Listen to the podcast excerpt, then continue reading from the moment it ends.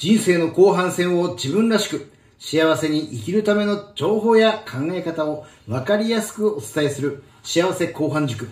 お相手の長谷川武史と熊谷美智子です。第1回目始まりましたよ。はい、始まりました。幸せな後半を迎えるための情報をお伝えする幸せ後半塾。なんか聞き慣れてほしいけどね、後半塾ってね、なんですけどそういう意味でつけました、後半塾ね。まあ、あの、軽く聞いていただきながら、おなるほどな、いいこと言ってるなっていうふうに思って聞いていただいたら、もう、御の字でございます。嬉しいですね。はい、えー我々ね、株式会社ハセプロという会社の、えー代表をしております、私、長谷川と、で、えー普段はね、えー広範囲でね、いろんなサポートをしている 社員の熊谷がね、お伝えするということで、はい。今日始まりましたけれどもね、うん、あの、なんでこの番組始めたかっていうことなんですけども、やっぱり人生の後半戦っていうことが、あーね、まあ私50、今年2ですけど、もう後半戦だと思ってますし、まあ、後半戦なんですよね。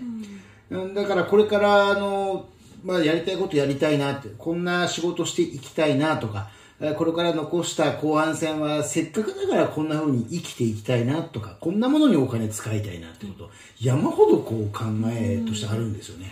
それを一個一個実現していくって考えたら、もう今からやんなきゃ。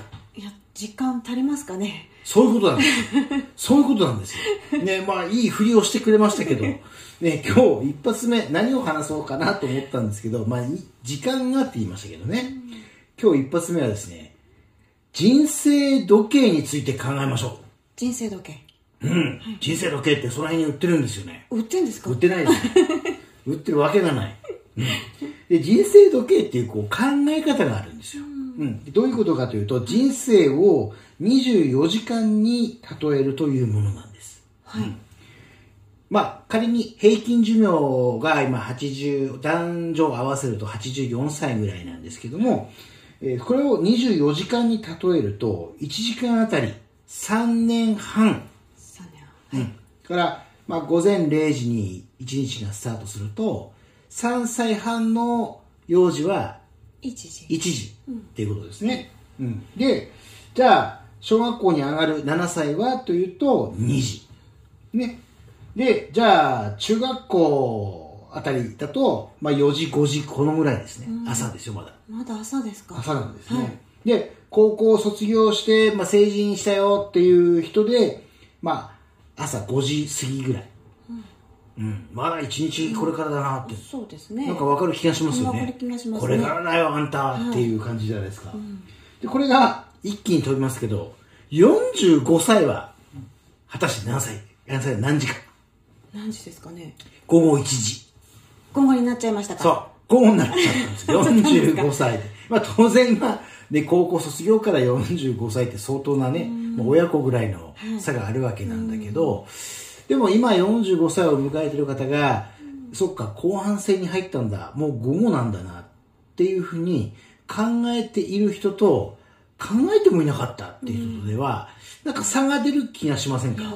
出ると思いますね。ね、はい。まあ、あの今84歳をの人生で考えてますけど、人生何年か分かんないわけですよね。そうですね。70年かもしれないし、ね。ああと10年しかないかもしれないしって、でもそれ考えていくともう分からないんだけど、でもそっか自分は45歳でまだまだ若いけれどももう後半戦なんだなでそれを悲観して心配してるだけじゃなくていやならばせっかくだからこれからの人生こんな風に生きていきたいなって考えられたらいいんじゃないかな。いいですね。でしょ？私、午後2時なので、そうする2時となんだ、ちょっと、こう気が揉めます、今。気がもめる。揉めてきました。それを言われて俺午後3時なんだけど。ね3時過ぎてるんだけどってことでね。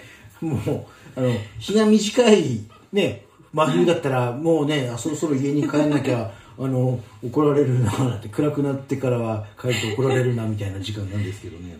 でもこれ時間本当面白いですよ。例えばねじゃあ皆さん今ラジオ聞いてる方が何歳かはわからないんですけども、まあ、いわゆる還暦を迎える60歳が何時かっていうと、えー午後5時うん。うん5時過ぎですね前5時からなんとかとか、あれ？ああ、CM ありましたけど。5時から、古いな。5時から男っていうか、まあ、あと、またこれも古いけど、アフターファイブみたいなね。まあ5時で仕事を終えて、さあ、これから夜の12時までね、さて、たどう楽しもうかなって。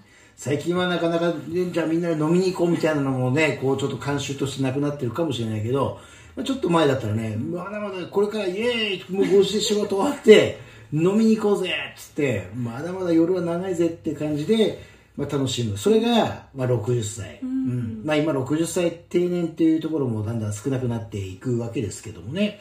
でも、あ、そっか、アフターファイブってそういう意味かって仕事を終えて、これからの時間どう楽しもうかなっていう時間に入ってきてる。それを当てはめるとすごい楽しみですね、そうなんですよね。ただ、さて、この後ど、どうしようって何もやることないなって、ただ家に帰って寝るだけかなとか、テレビだけなんとなく見て、あ、夜12時で終わったっていう風に終わるのか、いや、やることが詰まってるんだよねっていうことで、自分の好きなことを楽しむのか。